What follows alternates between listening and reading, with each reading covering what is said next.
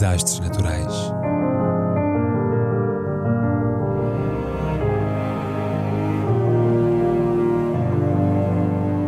Por António Araújo.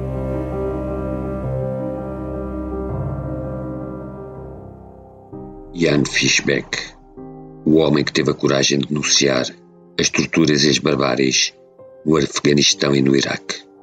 Morreu há dias novíssimo, devastado e na penúria, no asilo de indigentes do Michigan.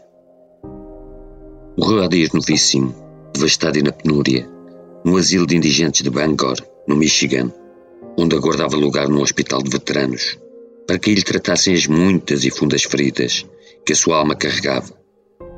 Fruto de uma tormentosa existência, é certo, mas sobretudo em resultado da pungente humanidade e da tremenda coragem com que se erguera a favor dos seus semelhantes, denunciando as torturas e as barbáries perpetradas pelo exército do seu país no decurso da guerra ao terror no Iraque.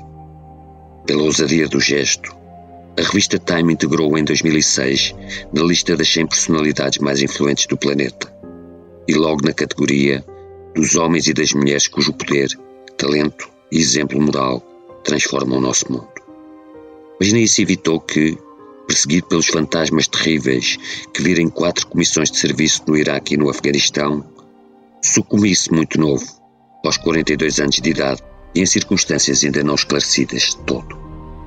Nasceu em Detroit em 19 de janeiro de 1979 e em 1997 concluiu o liceu na Newberry High School de Newberry, Michigan, após o que se matriculou na Academia Militar do West Point, onde alcançou o posto de major. Esteve quatro vezes em teatro de guerra, duas ao serviço da 82ª Divisão de Paraquedistas e duas no 5 Grupo de Forças Especiais. Mas não seria pelos feitos em combate que Jan Fishbeck se destacaria, antes pela carta explosiva que em 2005 endereçou ao senador John McCain, veterano e ferido de guerra no Vietnã.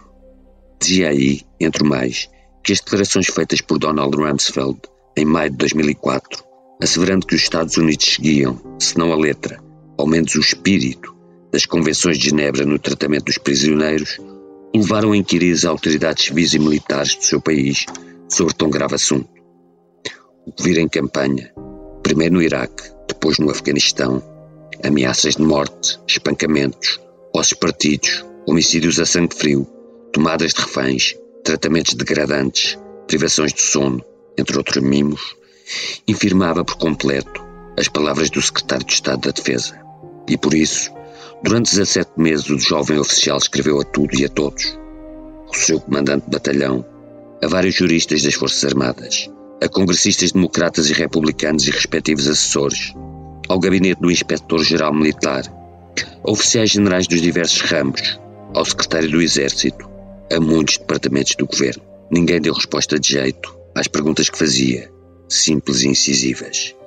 Aos que argumentavam que os atos das tropas americanas eram incomparavelmente menos graves do que as atrocidades cometidas pela Al-Qaeda e seus birros, questionou: desde quando é que a Al-Qaeda se tornou o padrão pelo qual medimos a moralidade dos Estados Unidos?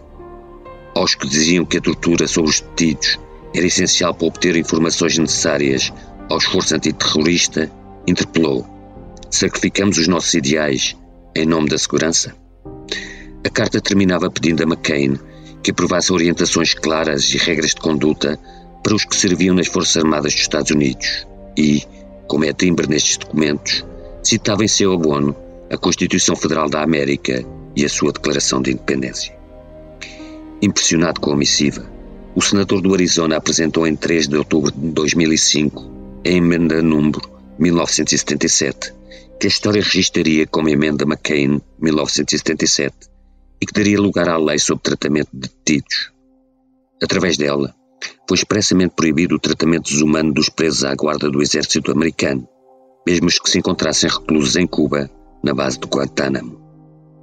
Limitaram-se também as técnicas usadas nos interrogatórios levados a cabo pelas Forças Armadas e por todos os departamentos estatais, CIA incluída, conduzindo à aprovação, em setembro de 2006, de um novo Manual de Inquirição dos Detidos, o FM 2.22.3, que pôs termo à parafernália jurídica com que Donald Rumsfeld legitimara práticas conhecidas pelo eufemismo de meios aprimorados de interrogatório, entre as quais o tenebroso afogamento.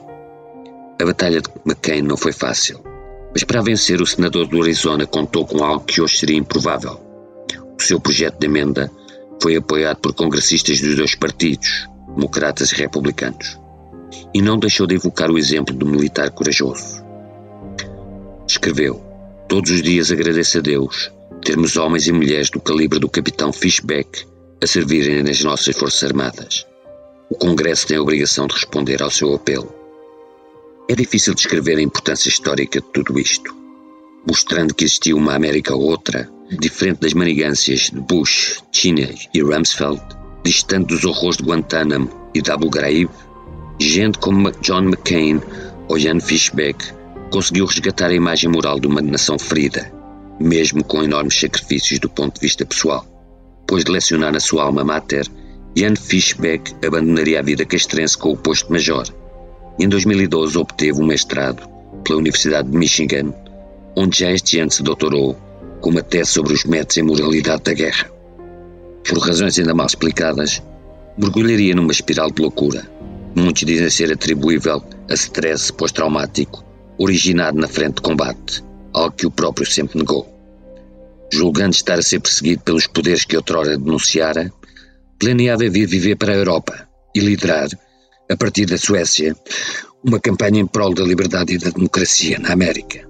Entretanto, entrou em colapso financeiro. Os amigos lançaram uma campanha de agregação de fundos a seu favor, e depois psicológico, e acabou por perecer quase na miséria. No passado 19 de novembro, tombou um herói em combate.